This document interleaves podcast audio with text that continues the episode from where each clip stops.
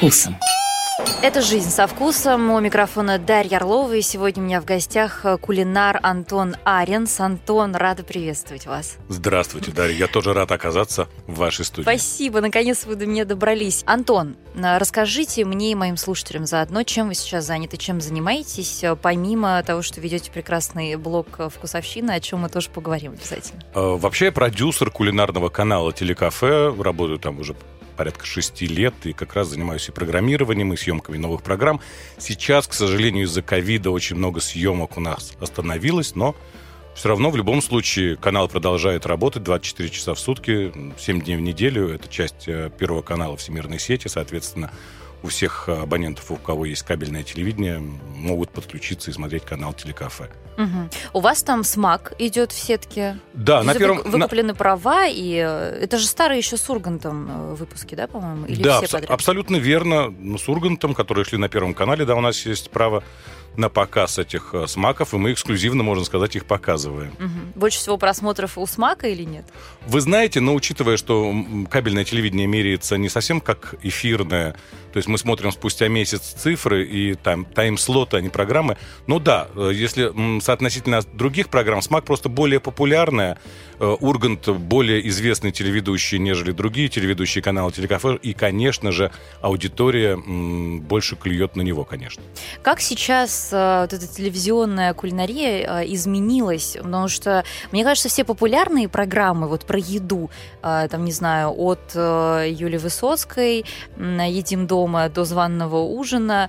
Они же ведь это не кулинарные программы, это история про людей, про их взаимоотношения. И именно эти программы будто бы становятся популярными. Вот есть такое ощущение, которое не только про еду. Ну, наверное, вы правы, наверное, так и есть. Опять же, э, с Макс Ургантом это же телевизионный формат интервью с интересным человеком, который, который проводит э, Иван и поэтому, конечно, люди смотрят на него как смотрят на его как э, на известного телеведущего, на его известного гостя, а еще они готовят. То есть готовка э, уходит на второй план. Что касается основного контента телекафе, то мы все-таки готовим. У нас мастер-класс есть программа, где там прям шеф-повара известные, э, именитые рассказывают, как готовить те или иные блюда из доступных э, продуктов, которые есть в обычном э, супермаркете рядом с ну, домом. а как еще сделать вот такой контент, именно который только про еду, э, чистый, да, формат? Как его э, сделать популярным, ну, помимо того, что можно позвать э, действительно популярного шефа? Э, кроме этого, ну, есть такой популярный формат, он у нас представлен программой «Ловкость рук». Это когда э, вы видите только руки, которые готовят. Когда нет известного шеф-повара. Есть достаточно быстрый короткий рецепт и удобная инфографика для того, чтобы понять, какие ингредиенты в какой последовательности положить. И вот уже через 15 минут у вас готовое блюдо. Это руки в перчатках или нет? Нет, это руки без перчаток. Как вы, кстати, к этому относитесь до сих пор? Ведь откроешь любой какой-нибудь популярный блог, там будет 300 комментариев на тему того, что повар без перчаток готовит. Ну, вы знаете, во-первых, э, как мне кажется, у всех э, поваров э, санитарные книжки. Они все проходят регулярно обследование, исследования, сдают анализы, и их не допускают на работу. Перчатки это скорее, ну, когда ты разделываешь рыбу, а потом кидаешься руками, я не знаю, в какой-то салат. И понятное дело, что надо, конечно, их слишком хорошо помыть, чтобы этот аромат рыбы не передался руколе, которая mm-hmm. должна быть там в сочетании с оливками или с артишоками. Вот. А так, в принципе, я спокойно отношусь к тому, что если повар соблюдает все нормы гигиены, если он сдает вовремя анализы, то окей, он может работать без перчаток. Мне-то в этом смысле близка позиция Джимми Оливера, который всегда говорил, что пока ты не пожмакаешь руками этот салат, не передашь ему свою любовь, и блюдо просто не может быть вкусным. Любовь вообще главное, что нужно передавать еде, потому что мне кажется, что без энергии вот этой позитивной готовить вообще лучше не браться. Если ты в плохом настроении, а я думаю, что многие радиослушатели когда-то готовили вы именно в этом состоянии, еда-то получается не очень вкусная, и даже она киснет гораздо быстрее, потому что все-таки энергия, она передается продуктам, передается блюдам, поэтому очень важно готовить с удовольствием и с любовью. Антон, расскажите, какие у вас самые прекрасные гастрономические воспоминания есть из детства? Ну, конечно, я как э, советский гражданин, э, родившийся в СССР и взросшенный бабушкой, конечно, самые любимые блюда это котлеты. Любые котлеты. Капустные котлеты, мясные котлеты, куриные котлеты, рыбные котлеты. Вот я все-таки человек э, котлет, взросшенный на котлетах. И И, наверное, потом, когда уже стал подростком, конечно, сосиски. Но вот если говорить про домашнюю какую-то еду, то это котлеты с гречневой кашей. Наверное, вот до сих пор это такое воспоминание детства, которое греет, и я с удовольствием сам себе готовлю котлеты и гречневую кашу, и мне это очень все нравится. Единственное, что я соус добавляю туда какой-то вот оригинальный, Например? который варю. Ну, я предпочитаю варить томатные соусы сам, или любые какие-то вот там имбирно-мятный, еще что-то. Ну, то есть... Угу. Кулинария — это вообще творчество. И мне кажется, что любой человек может вот прийти и разнообразить привычный ужин, добавив вот, как я, какой-то соус. Мне вообще кажется, что люди все-таки делятся вот на два типа, да, вот в этом смысле. Те, кто готовит по рецепту, у меня супруг такой, он прям может открыть рецепт и прям четко по нему приготовить. У меня психоз начинается всегда, когда я даже просто подсматриваю рецепты, потому что э, я там все меняю. Ну и мне достаточно посмотреть на блюдо, например, даже на картинке, чтобы понять, э, из чего оно состоит, какие там соусы, как это было примерно плюс-минус приготовлено. То есть люди, которые совершенно не умеют готовить по рецептам. Вы какой человек?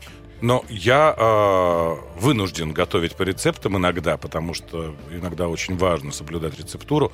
Но, в принципе, я человек вдохновения, как и вы. То есть я посмотрел на блюдо, на картинку, вдохновился, а далее ну, почитал, какие основные ингредиенты, и э, либо что-то изменил, либо даже, возможно, приготовил так же, как там было написано, но все равно что-то добавил. Угу. Как, кстати, ваша бабушка готовила котлеты? Бабушка готовила котлеты, как я это называю, по ГОСТу.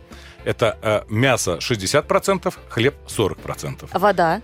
Э, вода, а, а, ну, мне кажется, что она хлеб замачивала в молоке. Ага. Но я в молоке не замачиваю, я замачиваю в воде. Мне бабушка очень много воды добавляла в фарш. И вот нужно, ну, она была шеф-поваром. А, ну, ну фарш и она быть отбивала жидким. его, да, отбивала да. Это, это, это профессионализм. Отбивать нужно было фарш так, чтобы вот прям вода это практически вся и уходила. Ну, конечно, столько же добавляешь. Конечно. Ну да, но он, фарш должен быть жидким. Я к этому только пришел, когда начал это немножко изучать. До этого mm-hmm. я делал такой тугой фарш, и из-за этого получались очень жесткие котлеты, и я очень расстраивался. А когда я узнал, что его необходимо просто отбивать, что вот эта вода должна вбиваться в структуру белка мяса, ну, тогда все стало очевидно, понятно. И я, кстати, сейчас, если раньше я боялся панировки угу. и был против нее, то сейчас, в принципе, я за, потому что можно чуть-чуть их, собственно говоря, закрыть эти котлеты и потом довести в духовке, но они будут сочными. А если ты начинаешь э, без панировки, то достаточно сложно, либо очень высокая температура, что-то может подгореть, и потом и запахи будут, могут быть невкусными, и ароматика будет не та. То есть я сейчас уже стал, вы знаете, более толерантен к каким-то вещам, которые раньше считал нездоровыми. То есть вот как панировка, как сухари, э, как мука. Мне казалось, что вот если добавишь чуть-чуть, то это будет ужасно, это будет вредно, это сразу отразится. Просто у людей обычно наоборот происходит. Люди сначала как-то очень неправильно питались, а сейчас вот, опять же, может быть, мода навеяла вот на ЗОЖ, э, на более здоровое, ответственное, ответственное потребление. Они стали уже думать очень выборочно, что вот они добавляют. Многое ушло из рациона, например. Ну да, но при этом а, лучше потреблять... Знаете как? Лучше зажарить качественную котлету, чем э, съесть э, плохое мясо, э, приготовленное очень правильно. Какое-то там наполненное антибиотиками, я не знаю, еще чем-то. Угу. Все-таки я предпочитаю натуральный продукт купить где-то, да, может быть, чуть дороже, и сделать из него какое-то вкусное блюдо. Нежели сэкономить на самом продукте и потом скрывать вкус этого продукта овощами Здравый или какими-то специями. Где вы покупаете продукты для себя? Ой, вы знаете, я стараюсь ездить э, на Преображенский рынок. Я, правда, зря об этом сказал, теперь все туда будут ездить, цены там поднимутся. Но он на самом деле из московских... Ну, не такой уж прям ближний свет для многих. Я думаю, все равно будут ходить те, кто там недалеко. Ну вот я как раз езжу. Я езжу туда. Специально? Специально езжу на Преображенский рынок. У меня там мясник. А вы где-то в районе Чистых прудов, как я поняла, Нет, нет, нет, я живу на Алексеевской. Прекрасное место. Я жила на Маломосковской долгое время. Чудесно. Москва вообще мне кажется, в самый лучший город. Центр, но тихо, спокойно. Вот я как-то как в деревню к себе туда приезжала. У меня там, кроме заправки, напротив, не было ничего, никого. Наслаждалась. Так вот, вы туда специально ездите? Да, я езжу, да, у меня там э, мясник э, знакомый. Э, как положено мяснику, он э, очень хмурый. Я бы даже сказал, что никогда я не видел его улыбающимся. И он, когда я прихожу, лопатку будешь? Я говорю, буду. Ну, с любовью. Да. Порубить, говорю, только аккуратно. Вот, да, и они сами ездят по регионам, Э, у них есть поставщики, то есть они не сами выращивают, они сами отбирают мясо, кур и привозят их на рынок и продают. То есть это уже годами проверенные для меня поставщики, а для меня это очень важно. Э, я однажды столкнулся с тем, как раз на Food City с э, жуликом. Поехал туда, знаете, погнался за дешевизной. Понятное дело, что там цены на все гораздо ниже на City, нежели на московских рынках. Вот. Приехал, и один прям зазывает, смотрю, на прилавке мяса нет почти, а это значит, что он уже почти все продал. Это хороший признак. В принципе, uh-huh. если у, у мясника много продано, значит, у него есть свои покупатели, они покупают это мясо. А если мяса много на прилавке, значит, скорее всего, мясо не очень. Вот, и эм, там у него три куска мяса, и я говорю, давай сделаешь мне там два килограмма. Я ехал в гости на дачу, котлеты делал, там, бургеры. Э, я говорю, вот это вот мясо, и прокрути мне его через мясорубку. Он быстро бросает на весы, я вижу боковым зрением 2 300 килограммов, убегает, э, закрывая спиной мясорубку, проворачивает мясо и кладет на весы 3 700. Mm. Я говорю, стоп, я говорю, а что это происходит? Он говорит, ну это твое мясо. Я говорю, нет, нет, такого не было. Я говорю, дай-ка я посмотрю. Открываю пакет, сверху то мясо. Красное, ну, лопатка, она достаточно нежирная. А открываю дальше, а там прокрутили мне еще кило 200 жира. Угу. И я подумал, ну вот чего я поехал на Фудсити за дешевым мясом? Ехал бы я себе на Преображенский рынок к своему знакомому мяснику. К сожалению, такое бывает. И, кстати, про Food City в последнее время от своих гостей нередко слышу какие-то негативные отзывы, но э, мы обязательно подробнее про это чудесное, а может быть, не особо уже чудесное место поговорим. Антон, расскажите, как возникла идея свой YouTube-канал открывать? Вкусовщина, который вы ведете со своими друзьями, как я поняла. Но они тоже вот в этой гастрономической теме или нет? Ну, э, мне кажется, все сейчас и всегда в гастрономической теме. Те, кто любит поесть, они всегда в гастрономической теме. Да, с друзьями, э, Аня, Алексей. Э, Леша очень хорошо готовит. Мы собираемся у него на даче. Он купил себе кучу гаджетов. У него какие-то казаны, у него гриль, у него тандыр даже на даче стоит. Он, он все использует? Он, да. Когда приезжают друзья, приезжает человек 30-40, их надо всех накормить, поэтому используются все вот эти вот э, кулинарные приспособления для mm-hmm. того, чтобы там курицу в тандыре, вот я люблю очень, вот, и на гриле там готовится какое-то мясо, еще что-то запекается в духовке, даже в обычной на кухне. Очень любит готовить. Аня, она вообще про моду и про вкусную жизнь и красоту. Лайфстайл. Лайфстайл такой, да-да-да. Да. А мы с Лешей все-таки вот поесть, поесть, поесть. Леша э, любит быстро поесть, если говорить про Москву, поэтому он э, все-таки про фастфуды любит рассказывать и в них путешествовать. А я э, в прошлом был э, ресторанным критиком в Москве несколько лет.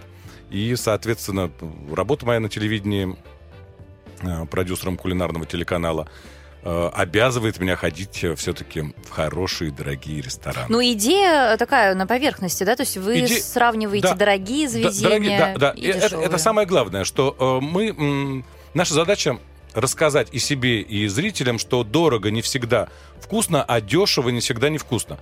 И бывает наоборот. То есть можно найти э, очень вкусную шаурму, а можно э, э, попробовать и не очень вкусных крабов. Где самая вкусная шаурма в Москве? Вы знаете, это удивительно. Вот из того, что мы пробовали, она была э, пересечение лесной улицы и Новослободская, наверное, да?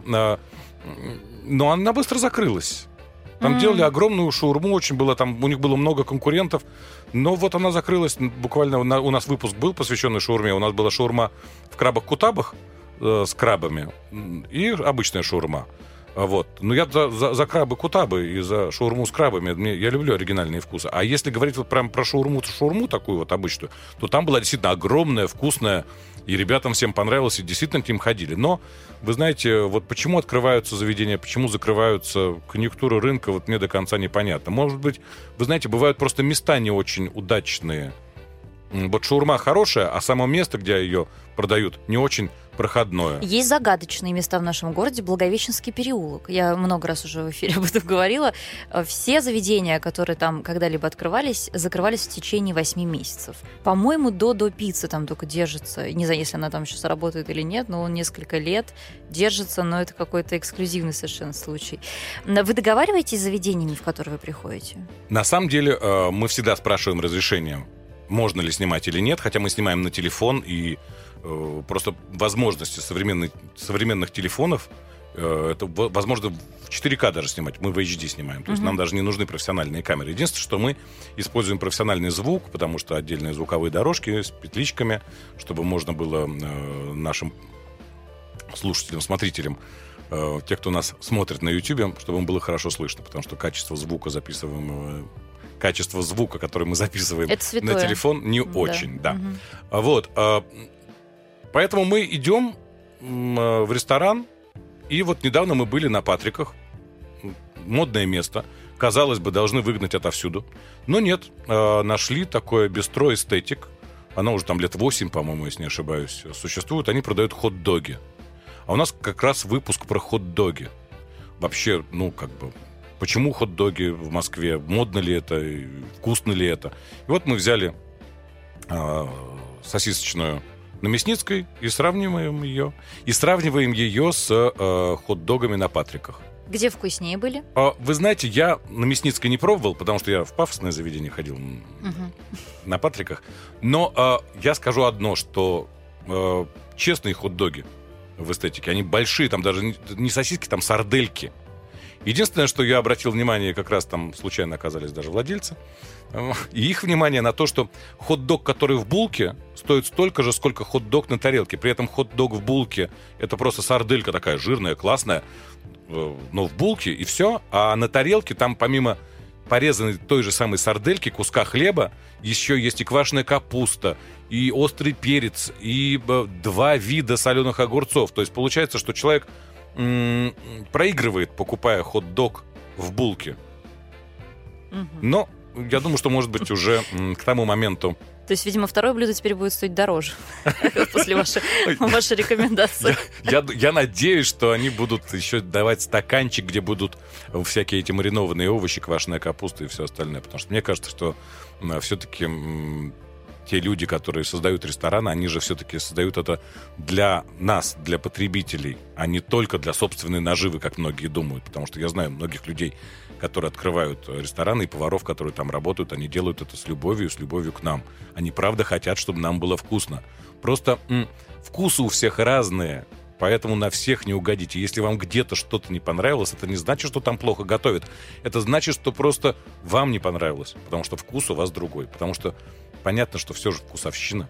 А, когда вы были ресторанным критиком, вы прям критиковали или вы выбирали места, как делают, ну, наверное, абсолютное большинство наших ресторанных обозревателей и критиков. Они просто выбирают хорошие места и пишут про них, выпускают вот эти одинаковые обзоры каждую неделю. Э, у меня примерно было, да, примерно одинаковые каждую неделю. Единственное, что все-таки я Просто, знаете, я, я с уважением отношусь к труду повара. Я знаю, как ему тяжело готовить, сколько проработок он сделал, прежде чем приготовить это блюдо. Потом есть хозяин заведения, который говорит, ты знаешь, мне кажется, что это вот надо переделать. Вот это не очень у тебя салат Цезарь, вообще не, не алло, переделывай. И он его переделывает, как считает хозяин заведения. И получается тот салат, который эм, приготовил повар с замечаниями, которые сделал хозяин или кто-то еще, а еще какой-нибудь ресторанный критик э, пришел и раскритиковал, он добавил туда какие-нибудь каперсы, которые никогда туда не шли. И вот получился этот салат. Ну, то есть из сочувствия к индустрии вы не могли не, честно это, это, это, не, это, это не сочувствие, нет, нет, не сочувствие к индустрии. Я, нет, я цен, я честно говорил, э, на мой вкус. Я не могу поругать заведение или повара, потому что они тут абсолютно ни при чем. Они как бы рабы получаются, они заложники вот этой ситуации. А я могу лишь рассказать о своем мнении, что мы делаем в блоге. То есть нам вкусно или нам невкусно. Я не могу сказать, разобрать, э, я не знаю, пасту карбонара и сказать, ну, мне кажется, что вот здесь вот желток у них не свежий, а пармезан у них рижский, и поэтому это плохо. Да нет, это тоже может быть нормально, потому что есть э, себестоимость э, этого блюда, есть выходная стоимость. И, и тот же самый повар, он вынужден э, делать это за 100 рублей, чтобы продать за 300. Ну вот, вот угу. такая история. Поэтому, а мне это либо нравится, либо не нравится. И я могу об этом сказать. Поэтому мы понимаем, что когда мы идем в дорогой тот же самый ресторан, или я вот писал о дорогом ресторане, я понимаю, что себестоимость краба высокая. Салат с крабом не может стоить 300 рублей, ну никак. Хотя они купили его по оптовой цене и так далее, и так далее. Но, но в любом случае он будет стоить 800 рублей, потому что это есть его там рыночная цена, куда заложена и аренда, и работа бухгалтера, и зарплата э, всех участников этого процесса. Поэтому, конечно, я могу говорить только о, о своих вкусовых рецепторах. которые воспринимают или не воспринимают то или иное блюдо. Это как, знаете, некоторые любят острое и идут есть корейскую кухню. Или там, не знаю, китайская есть отдельно сладкая, отдельно острая кухня. А я вот нет, например, я не люблю. Для меня острота забивает остальные вкусы. Я могу сказать, что я не люблю острое. И но это не значит, что это невкусно. Последний раз, где вы были, что заказывали и понравилось вам или нет? Вот расскажите, в Москве, московские какие-то заведения? Э, вы знаете, в Москве у кофемании есть такой проект, точнее, можно сказать, что он уже был. Э, назывался он Hello People на э, фудмоле Депо. Они его закрыли, то есть он остался кофемания Hello People, но там осталась еще часть меню этого Hello People, которое они сначала сделали. Там был потрясающий завтрак кондуктора, потому что это же находится на э, в троллейбусном парке. Угу. И вот это большое плато, на котором свежие салаты, э, поджаренная цветная капуста, хумус, яйцо пашот, если не ошибаюсь. То есть такой сытный большой завтрак. Вот это вот мне было очень вкусно. И до сих пор единственное место из кофемании, вот это вот кофемания Hello People, где это блюдо сохранилось. И оно мне очень нравится. Я с удовольствием туда до сих пор хожу на эти завтраки. Оно, оно не дешевое, оно там ну, в пределах, ну, но в пределах тысячи рублей, но ты им наедаешься этим завтраком. А еще два тоста обжаренных, таких вот в оливковом масле. То есть то, все такое сытное, настоящее, сочно и прям вот то, что нужно на завтрак. К слову о вкусовщине, все-таки, несмотря на то, что э, Москва такой кофейный город и много очень концепций интересных, я э, считаю, что лучший кофе по-прежнему в кофемании. Я с вами совершенно согласен. Ну да. и он стоит своих денег. Конечно, да. конечно. А там у них есть еще не все знают, что в кофемании есть фильтр кофе. Угу. А, причем они его делают все время из разных, там я не помню. Можно попросить просто, Да, попросить. Да. И, и очень вкусный. Я вот именно предпочитаю этот фильтр кофе. Там один есть более кислый, я забыл, из какого варят. Я не очень кофеман. А второй, а второй ничего. И человек, который придумал РАФ, был у меня в гостях, Глеб Невейкин, шеф бариста кофемании, и рассказывал, как это чудо у него случилось в 2005 году, и он придумал РАФ. Но, правда, популярный только у нас, как я поняла. В, ну, за границей никто не слышал никогда про кофе РАФ. Ну, мне кажется, достаточно нашей российской аудитории, чтобы выпить весь кофе, который Что если вы выпьете РАФ где-то за границей, скорее всего, это наши соотечественники соотечественники пытаются там пропагандировать эту культуру московскую кофейную. А, Антон, бывало ли такое, что вы возвращали блюдо на кухню, потому что прям что-то вопиющее да, произошло? Да, что да. это было? Ой, это был удивительный случай э, несколько лет назад. Э, в ресторане «Барашка». Не знаю, остался он или нет. Конечно, да? это же на 5, 905 года. Ну вот я был в, на Петровке, он тогда там был. Это был удивительный день, ага. в который мне просто везло с блюдом. Я заказал два блюда, как сейчас помню, какой-то большой зеленый салат с чем-то он там был. И э, купаты какие-то там были. Но сначала э, пришел волосатый салат, а, а потом пришли сырые купаты. И когда мне сказали, а может быть вы что-то будете, я сказал, мне кажется, а мне пора уже уйти. Вы вычеркнули, да, из счета? Ну, мне, я не заплатил. Нет, конечно, с меня не взяли эти деньги, я просто встал и ушел. Ну, бывает по-разному. Бывает, что остался человек недоволен, расстроен, и еще, в общем-то, Нет, ну, смотрите, бывает, остался недоволен тем, что там было что-то, что ему не понравилось. Например, а, а, а у вас там, я не знаю, э, в салате... Не, ну здесь просто уже... Да, здесь, здесь просто очевидные да. вещи, которые просто ну, нельзя есть. Нельзя есть сырую сырое, сырое мясо, и нельзя есть волосатые салаты. Это очевидно. И просто заменили, исключили, то есть претензий нет, просто так получилось. Я понимаю, торопились, аншлаг, кто-то был без шапочки. Про чистые мы сегодня вспомнили уже, хоть вы там и не обитаете прям непосредственно на чистых да. прудах. Я же читаю ваш Фейсбук, и он совершенно фантастический. Спасибо это же просто большое. гастрономический Довлатов. Это вот мне честно скажите, это выдуманная абсолютно история а, или это по мотивам? Смотрите, на самом деле а, часть из этого происходила, просто там есть немножко художественного вымысла. Э, скажем так, это не совсем так, но происходило, конечно же, потому что я это наблюдал, э, либо был участником э, сам то, о чем я, я поясню слушателям, вы чаще всего описываете случаи из кафе. Да, да, да. У меня даже должна была выйти книга, и, возможно, она выйдет в одном известном издательстве под названием «Заметки на салфетке». Да, в основном все случаи происходят в кафе, э, ресторанах или рядом с ними. Они обязательно связаны с едой, посетителями э, и официантами, соответственно, и другими участниками гастрономического процесса. Пишите книгу, Антон. Я с большим удовольствием ее куплю. Ну вот я надеюсь, что после этого эфира она уже скоро А потом придете ко мне в эфир, и мы разыграем ее обязательно среди наших слушателей. А, так какие у вас э, любимые кафешки на чистых? Может быть, некоторые из них как раз-таки становились непосредственными участниками этих ваших заметок. Да, да, некоторые были, э, точнее, то, что происходило рядом с ними. Black Milk, такая кофейня есть на э, чистых прудах. Там я впервые попробовал э, кофе светлой обжарки, скандинавское, в каком-то еще, я не помню, то ли В это называется, то ли еще что-то, там сначала какой-то через конус как-то его переливают. В общем, его очень долго ждать, э, но он, этот кофе, очень вкусный. Он не черный, он светлый, э, он не горький, а сладкий. Мне даже кажется местами, что он напоминает какой-то бурбон. Вот он такой, только не пьянящий. Mm-hmm. Очень вкусный. И, ну, я пью одну чашку кофе в день. И вот мне этой чашки вполне достаточно для того, чтобы зарядиться энергией и о чем-то подумать, и потом прогуляться по чистым прудам. Прекрасно, там трамвайные пути. У меня детство прошло в непосредственной близости от этих трамвайных путей. Я катался там зайцем на трамвае. Очень люблю этот район. Там все очень мне близко. И Архангельский переулок, там э, Меньшикова башня, это э, церковь, которую построил Меньшиков, когда приехал в Москву из Санкт-Петербурга. Вот, и там много таких э, красивых исторических мест. А в вашем блоге «Вкусовщина» вы будете делать выпуск именно про кофе? Я думаю, что да, стоит. Единственное, что мы думаем все-таки, что кофе это м, слишком мало либо надо пробовать разные сорта и тогда просто разбегаться по... Либо брать там, я не знаю, один эспрессо и пробовать его в, в трех, четырех, пяти, даже лучше кофейни. Или какие-то кондитерские, вы же ходили Кондитерские в... мы были. Популярное сейчас в Москве место Gentle, да? Gentle, да, мы были в Gentle. А, вам там понравилось? Достаточно дорогие там цены на очень маленькие десерты. Да, ценник... Это стоит того? Смотрите, какая история. Там э, действительно цены не низкие, но мы понимаем, что это находится прямо в центре Москвы, там до Кремля совсем чуть-чуть. Это угол э, бульвара и Никитской.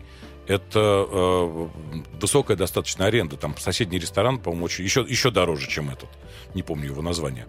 И, конечно же, очень важны ингредиенты из которых готовятся десерты. Потому что десерты, это же, кроме сахара, очень много дорогих э, продуктов туда идет. И, и кондитер это тоже дорогой человек. Хороший. Но там вкусно. Вкусно. Что вы там Интересно. заказывали? Вы знаете, там мы ели пончики, мы ели э, буквы G. Вот, эм, потому что джентл, а не потому что точка. Э, я, я не любитель сладкого, я честно вам скажу. Я так и, и не пеку, кроме кекса столичной, ничего. Торты никакие не делаю. Я вот больше люблю там. А знаю, вы знаете, люди считают гриль. нас странными, вот таких, как мы с вами. Я тоже не, не поклонница сладкого. И вот мне правда практически в 99% мне просто невкусно, когда я ем что-то сладкое. Абсолютно верно. Почему с нами это происходит? Не знаю. И причем, это, причем это не последствия ковида. Это у меня это с детства такая история. Не люблю сладкое чуть-чуть, вот чуть-чуть сладкое, и все, конфету одну могу съесть. А так, ну, при этом, вы знаете, вот я люблю горькое, например. Это необычно. Вот ну, такой горьковатый, угу. когда вкус, когда того же самого имбиря, Хотя вот говорят, что вот в нашем национальном гастрономическом коде вот горький вкус, он в принципе отсутствует. Мы вообще не можем воспринимать э, в еде горькое, поэтому Горчицу. там очень многие индийские, например, блюда, да, в которых есть... Э, Пожитник очень люблю. Блюда, в которых это прям, ну, must have, что называется. Мы не можем, то есть у нас это вот так не распространяется, это правда. Вот есть а я вот могу. И индийскую кухню, как раз если она не слишком пряная, мне она очень нравится. Хотя говорят, что русские сладенькое любят, потому что у нас холодно, и мы таким образом пытаемся согреться все время. Варенье варенье с чаем, вот это все. Вы же были в прекрасном кафе Крендель. Вообще никогда не слышала о нем, пока не посмотрела ваш выпуск. Расскажите. Крендель интересное место. Там у каждого столика раковины, причем они авторские, с кранами. Там можно прям не вставая из-за столика помыть руки. Они в форме акулы, там пасти акулы такая раковина есть, и э, совершенно всевозможные тазы. Вот. И в Кренделе самое же, почему там раковины рядом Э, со столиками, потому что в кренделе едят все руками. Там нет приборов. Э, интересная, оригинальная концепция. Для меня это аттракцион, в который ты один раз придешь, ну и как бы здорово, можно гостей позвать, тоже интересно. Но так, чтобы ходить все время есть руками, мне бы, наверное, не было бы интересно. Там Но, много людей? Да, битком. Вы знаете, Прям посадка пол, полная? Вот, вот полная посадка. Полная посадка. Mm-hmm. Полная посадка. То есть людям, э, кроме еды, хочется что-то еще. Вообще, я со многими своими знакомыми разговаривал они не ходят в ресторан поесть. Они ходят в ресторан, ну, как бы пообщаться. И вообще-то так здорово сходить в ресторан. Ну, а что там вы будете есть, я спрашиваю? Ну, что дадут, то и будем. Важно просто Это коротко о нашей ресторанной индустрии просто. В двух словах, что называется. Да. А, вот сейчас же тяжелое время для рестораторов, а, да, пандемийное, разные меры их накрывают, то жесткие, то послабее, то снова жесткие. И справедливо как-то недавно написал в Фейсбуке у себя мой большой друг а, Саша Ильин, ресторанный критик. Он написал, мол, ребята, но это же вызов для вас, рестораторы и шефы. Придумайте какую-то интересную, необычную еду на вынос. Наливайте что-то вкусное в непрозрачные стаканчики. Позвольте москвичам продолжать к вам ходить, но вот уже в новом формате. Что-то креативное делайте. Ну, наши рестораторы в большинстве своем выбрали просто вот э, попереживать, поныть, в общем-то, что их закрыли и все перекрыли им кислород. Если мы говорим о фастфуде, о такой городской э, еде на вынос в том числе, какие бы точки вы отметили на гастрономической карте Москвы? Ну, во-первых, конечно же, шаурма. Я э, считаю, что это универсальное блюдо. Которая способна насытить любого голодного мужчину часа на 3 на 4. Э, шурма продается везде. Здесь просто надо найти, которая больше нравится.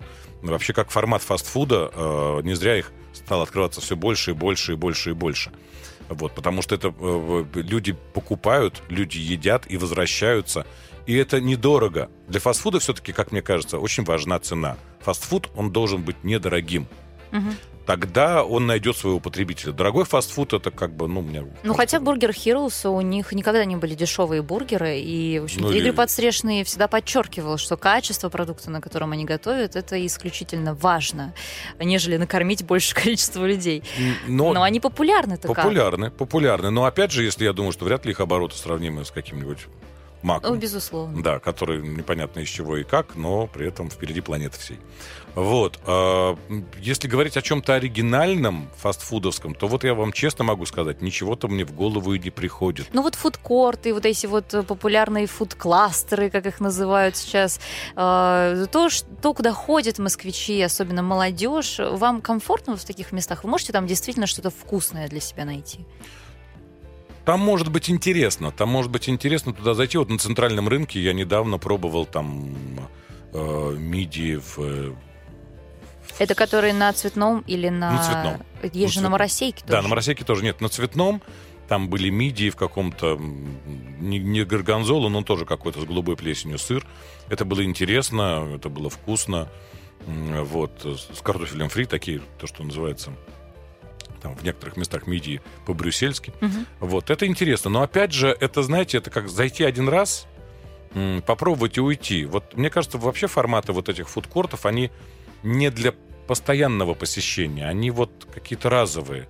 А, как же я мог забыть? Единственное уникальное место в Москве. Вот о нем нужно сказать людям веганствующим. Это, конечно, веганутые. Гайны Бриовый чудесный да. проект. Чудесный проект, потрясающий проект, удивительный проект. Как вообще до него додумались, э, непонятно. К счастью, в этой э, паре, она же с Александром Орловым открыла это заведение, да. за гастрономическую часть отвечает только Гайны. И да. все эти вопросы она решает лично. Да, но очень хороший, очень вкусный проект. И там действительно очень вкусные, вот как раз десерты очень вкусные там, хотя там нет э, ничего э, животного происхождения, но при этом вкусные пирожные. Угу. И в меру сладкие, может быть, именно поэтому, я не знаю. Хотя, конечно, там к бургеру есть вопросы, но мне кажется, вообще э, э странная история вот для людей, которые занимаются веганством, вегетарианством. Растительное мясо? Нет, там нет растительного мяса. Там с растительным мясом я бы еще понял название бургера, а там фасолевое мясо. Ну, ну да, ну, собственно. Ну, ну, нет, есть же сейчас, насколько я слышал, какое-то растительное мясо. Ну вот отдельно. это растительное мясо, все вот эти производители, которые у нас, как я поняла, есть на рынке, они вот все из вот этого фасолевого сурима э, да? делают его, да. Ну, что-то вот из... Но, но для меня все равно загадка. Если ты веган, зачем тебе есть бургер? Ну, ну, слушайте, я вот, э, мне кажется, нашла ответ на этот вопрос. Э, в этом смысле вот такие вегетарианцы от нас э, никак не отличаются, потому что они не говорят, что они не будут есть мясо там категорически, да, они продолжают, в общем-то, фактически да, да, да, же э, э, традицию, да, пищевую, эту пищевую привычку, это нас с ними продолжает роднить, это нас не разъединяет, но при этом они просто не едят такое да, ну, традиционное да. мясо. Ну да, это как просто колбаса, колбаса вегетарианская, сосиски вегетарианское. Это что, знаете, чтобы вражды не было? Мол, а, вы тоже точно. такие же. Ну, наверное, да, наверное, вы правы.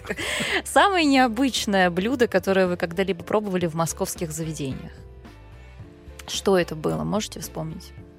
Может быть, это даже не то, чтобы какие-то супер необычные, необыкновенные ингредиенты, а просто это эффект вау для вас был. Да, да, да. Это, мне кажется, я название не вспомню этого заведения, и его, мне кажется, уже нет.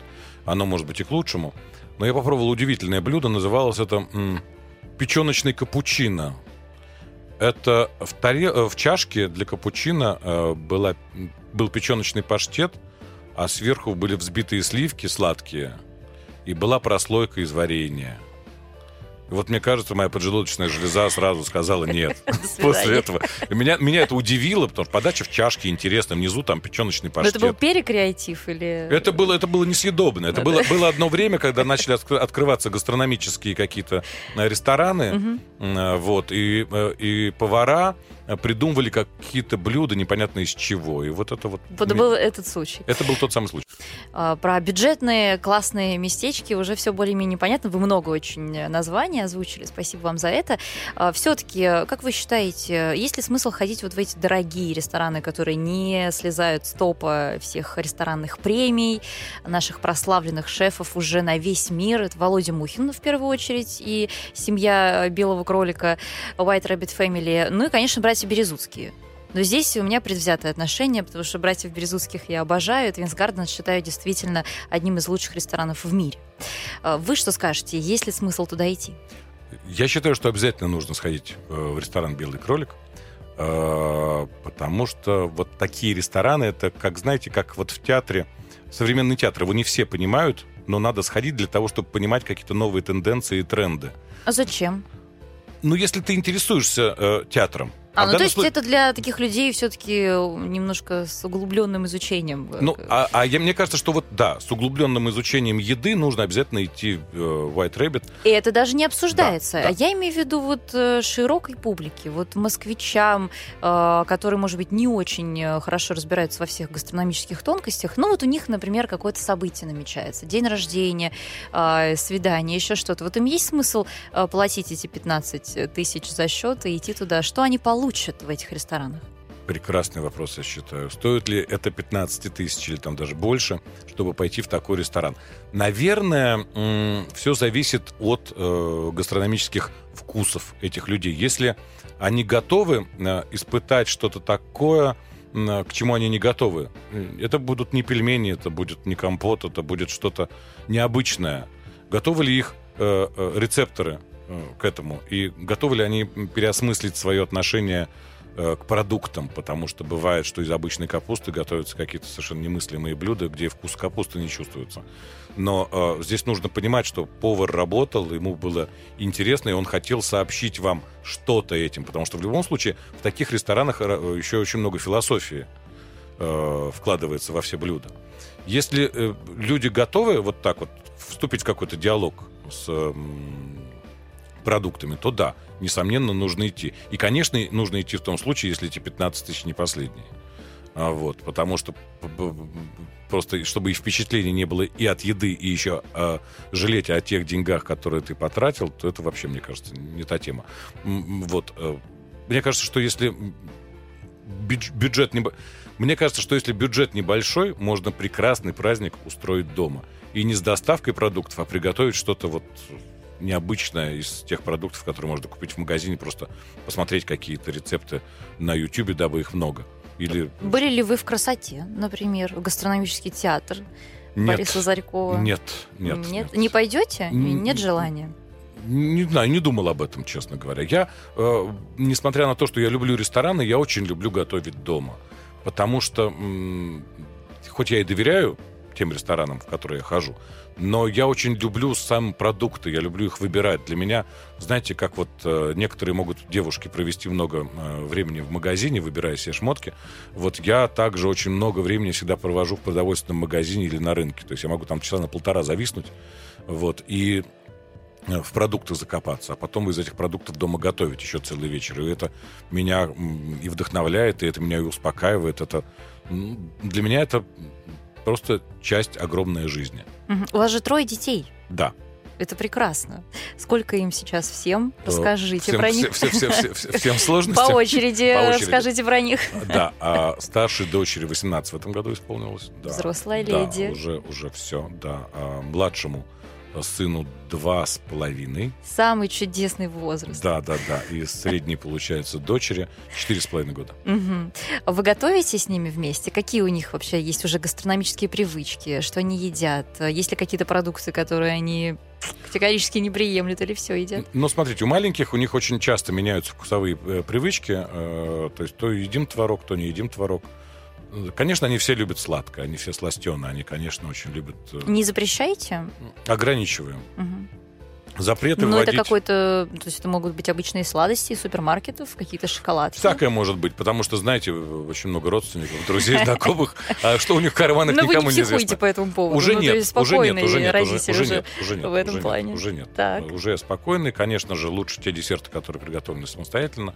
И, конечно, или купленные там уже без добавления всего. Вот я очень не люблю все эти с ароматом того-то или со вкусом того-то. Ты понимаешь, что если написано с ароматом и со вкусом, то, скорее всего, там этих ингредиентов нет.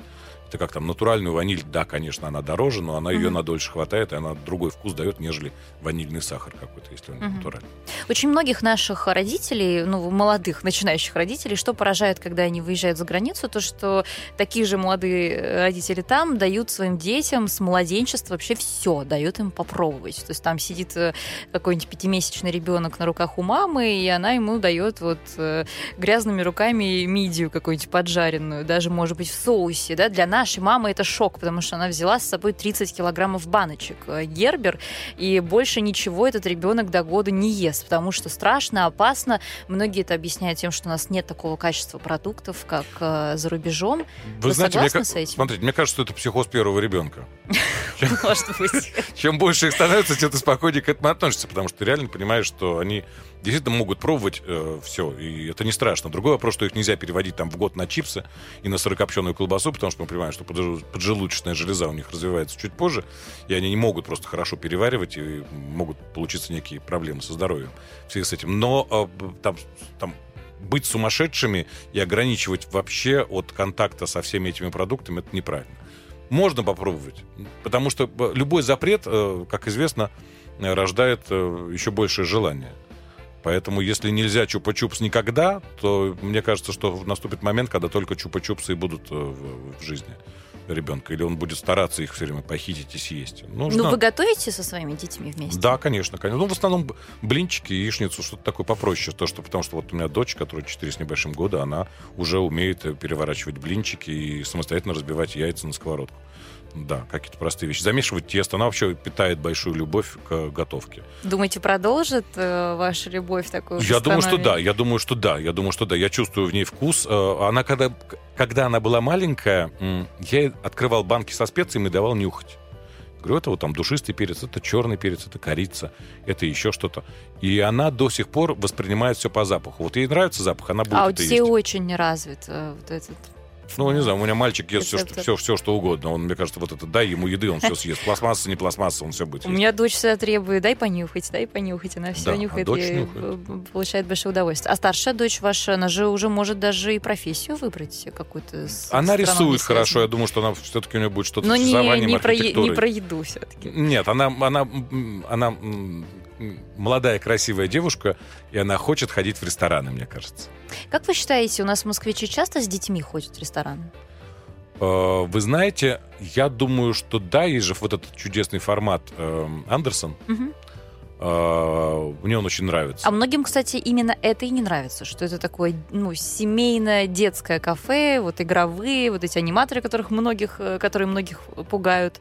Uh, людям хочется, чтобы это были обычные рестораны, просто с комфортной едой для всех.